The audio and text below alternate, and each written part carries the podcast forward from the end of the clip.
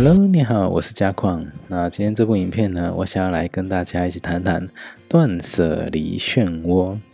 那有没有发现，今天不管在台湾啊，在日本，在欧美，其实我们的物质充裕啊，越来越充裕了哈。那我们的物质如果越来越多的状况，其实会很容易造成说啊，我们买东西消费可能都不太会节制啊，所以东西就越来越买越多。那尤其现在快时尚的崛起，那反而造成我们家里面，尤其之前有提到过，我们东西很容易都是进来，但是就不会让它出去。哦，那所以才会造成很多囤积的状况。那尤其最麻烦的是，今天如果不管是在家里面是先生是太太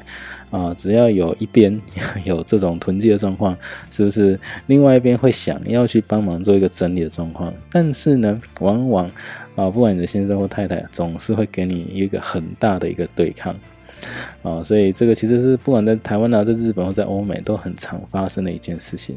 所以三下英子小姐其实建议我们说，我们倒不如就直接从自身开始做起。好，那你自己开始做起之后，你钻石也只要做久了，OK，你的正面的能量、正面磁场、你的居家环境都开始变好、变提升之后，其实呢，旁边的人都看得到。那自然很多人呢，其实做自己开始做做做久了之后。就发现，哎，你的另外一半也，或者甚至你的小孩都开始跟着你一起来做断舍离的这个部分，哦，所以其实是可以潜移默化的去影响到旁边的人，那旁边的人看到你的转变，他们自然也会一起来跟着做哦。好，那我们再来看一下，那今天我们要呃做断舍离、做居家整理的部分呢，其实啊有很多的部分呃是大家可以去注意一下，就比如说。如果今天我希望我身体很健康、很安全，那其实有几个地方都要特别着重去整理。但每个地方都要整理，只是某些地方要特别着重。比如说厨房、卧室、图呃厕所、浴室，哦这些，比如说比较像吃喝拉撒的地方，哦那就是我们重点该整理的一个部分。哦，这都跟我们健康是有关系的。那如果是心理，你希望心理健康、开朗啊，更豁达。OK，那就要着重在某某些地方，像是仓库、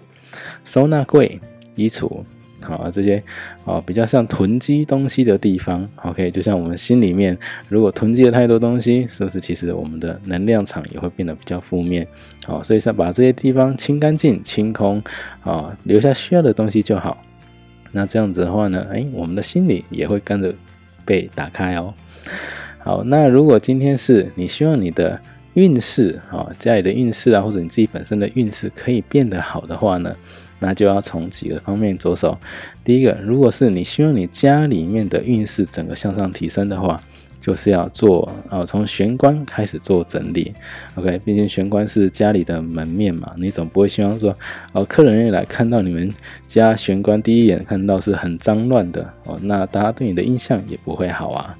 好，那如果是自己的运势要提升呢？要从跟自己最关系最密切的，就是我们的卧房，就是我们的房间，OK，然后做整理。那你的房间只要整理好了，哎，你就发现你自己本身的运势也会跟着向上做一个提升哦。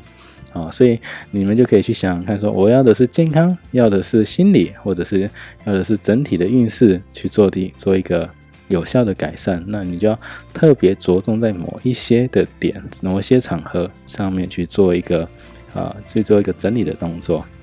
好，那今天的影片就先介绍到这里，那我们下个影片再见喽，拜拜。如果您觉得这部影片还不错，可以在底下谈谈您的看法，也记得订阅跟开启小铃铛，之后再为您带来更多精彩的断舍离影片。拜拜，别忘了要订阅哦。